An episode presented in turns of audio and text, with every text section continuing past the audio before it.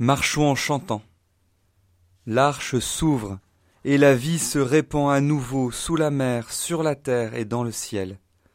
Ce recommencement est plus qu'un nouveau commencement, c'est une bénédiction renouvelée, celle du cinquième jour de la création, quand Dieu avait béni les animaux par ses paroles.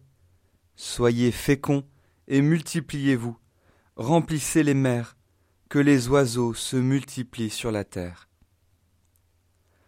L'histoire n'est jamais condamnée à se répéter et à échouer indéfiniment.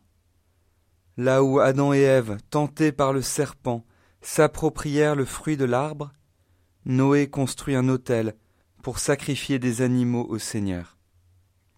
Là où l'on vit l'orgueil et l'égoïsme, l'on voit désormais l'humilité et l'offrande.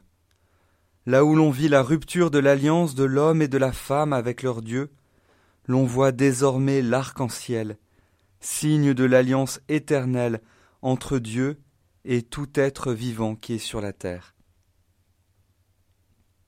Ces animaux, sortant de l'arche en même temps que Noé, l'homme juste, sont aussi le signe de la responsabilité que nous avons toujours vis-à-vis d'eux aujourd'hui. Comme nous le rappelle le pape François, nous ne sommes pas appelés à être des profiteurs, mais des intendants de la création. Ensemble, avec toutes les créatures, nous marchons sur cette terre en cherchant Dieu. Parce que si le monde a un principe et a été créé, il cherche celui qui l'a créé. Il cherche celui qui lui a donné un commencement, celui qui est son créateur. Marchons en chantant que nos luttes et notre préoccupation pour cette planète ne nous enlèvent pas la joie de l'espérance.